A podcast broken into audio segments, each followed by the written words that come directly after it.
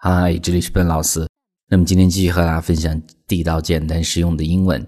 那今天和大家要分享的是，在国外打车的时候呢，一定得用到的，一定这个会用到的十个句子。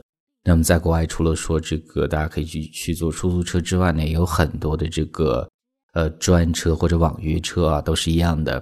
那么我们直接看这样的一些句子，简单但是又非常实用。第一个句子，我需要等多久呢？哎，你打了一个车，要问他的时间，这个时候呢，我们就可以讲，How long will I have to wait?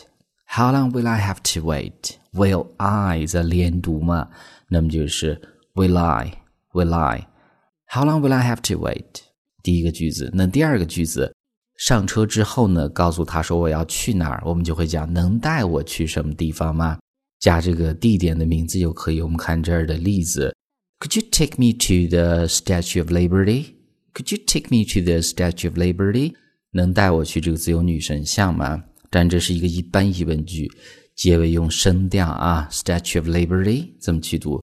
呃，第三个句子要问说去这个地方要花多少钱，用到一个句式叫做 How much would it cost to 加这个地点？比如说这儿的句子：How much would it cost to Golden Gate How much would it cost to Golden Gate Bridge？那么去这个金门大桥要多少钱呢？那下一个句子，很多人呢可能中途需要去取钱，那么能在这个有取款机的地方停一下吗？我们就会讲：Could we stop at a cash point？Cash point 可以取钱的地方啊，比如说像这种 ATM 都算，所以就是这样的一个句子。Could we stop at a cash point？一般疑问句用声调很重要。那这个时候呢，进去之后呢，我们希望它是一个合理正常的价格，都需要去打表嘛。这个时候两种说法，第一种你可以讲 Please switch the meter on Please switch the meter on Meter 就是这个打表这个表的意思啊，switch 是打开的意思嘛。或者呢，你可以讲 Is the meter switched on? Is the meter switched on? 那么这是一个被动的一个句式。那你到车里比较闷的时候呢，需要去开窗，这个时候呢比较有礼貌的问法啊，当然问一下会更好一些。你就会讲，Do you mind if I open the window? Do you mind if I open the window? 但这是一个很礼貌的句式，叫做 Do you mind if I do something? 那么下一个句子，我们快到了吗？确认说是否快到终点的时候，一个很简单的句子叫做 Are we almost there? Are we almost there? 那么最后下车的时候呢，呃，能给我一张发票吗？我们就会讲，Could I have receipt, please?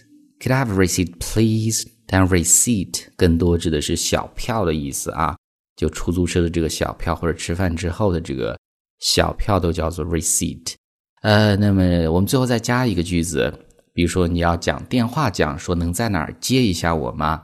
我们就会讲，Could you pick me up here at the 加这个地点就可以啊。那么这儿的例子啊，Could you pick me up here at the Empire State Building？那么能在这个帝国大厦这儿来接一下我吗？所以呢，就是今天所学到的这个打车必备的十个句子。来，我们再重新读一下，方便大家去做一个发音的确认。One, How long will I have to wait? Two, Could you take me to the Statue of Liberty?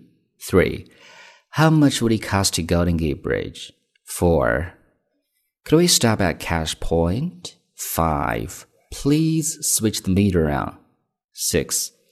Is the meter switched on? 7. Do you mind if I open the window? 8. Are we almost there? 9. Could I have a receipt, please? 10. Could you pick me up here at the Empire State Building? 那么最后呢，依然提醒大家。 如果你想获取更多的免费的学习资料，欢迎去关注我们的微信公众平台，在公众号一栏搜索“英语口语每天学几个汉字”，点击关注之后呢，就可以。All right, I'll talk to you guys next time.